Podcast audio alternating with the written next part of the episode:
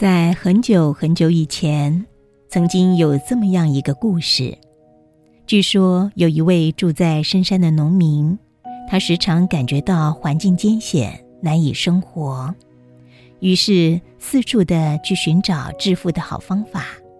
有一天，有一位从外地来的商人给他带来了一个好东西，虽然在阳光下，那只是一粒粒不起眼的种子。但根据这个商人说，这不是一般的种子，而是一种叫做苹果的水果。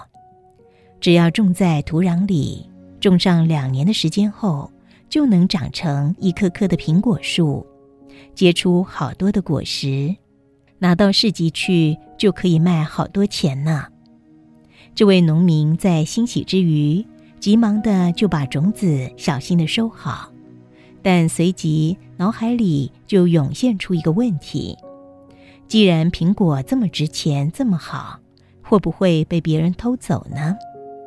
于是他就特意的选了一个荒僻的山野来种植这一类颇为珍奇的苹果。经过将近两年的时间辛苦耕作、浇水施肥，小小的种子终于长成一棵棵茁壮的果树。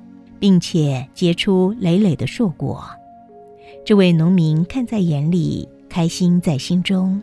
因为缺少种子的缘故，果树的数量还比较少，但结出的果实肯定可以让自己过上好一点的生活。他还特意的选了一个好日子，准备在这一天摘下成熟的苹果，然后挑到市集上卖个好价钱。当这一天真的到来时，他非常的高兴，一大清早便上了路。但是当他气喘吁吁地爬上山顶时，心中猛然一惊，那一片结出红灿灿果实的苹果树，竟然被外来的飞鸟和野兽们吃个精光，只剩下满地的果核。想到这几年的辛苦工作和热切的盼望。他不禁悲从中来，大哭了一场，他的致富梦也就这么样的破碎了。在往后的岁月里，生活仍然艰苦，他也只能苦苦的撑下去，度过了一天又一天。不知不觉之间，几年的光阴如流水般的流过。有一天，他偶然间又来到了这片山林。当他走上山顶后，突然愣住了，因为在他的面前出现了一大片茂盛的苹果树，上面结满了累累的果实。这会是谁种的呢？在疑惑不解中，他思索了好一会儿，才发现了出乎意料之外的答案。原来这一大片的苹果林都是他自己所种的。就在几年前，当那些飞鸟跟野兽们吃完苹果后，就将果核吐在旁边。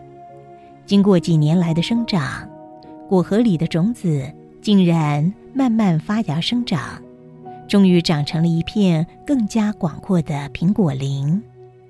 现在，这位老农再也不用为生活发愁了。这一大片林子中的苹果。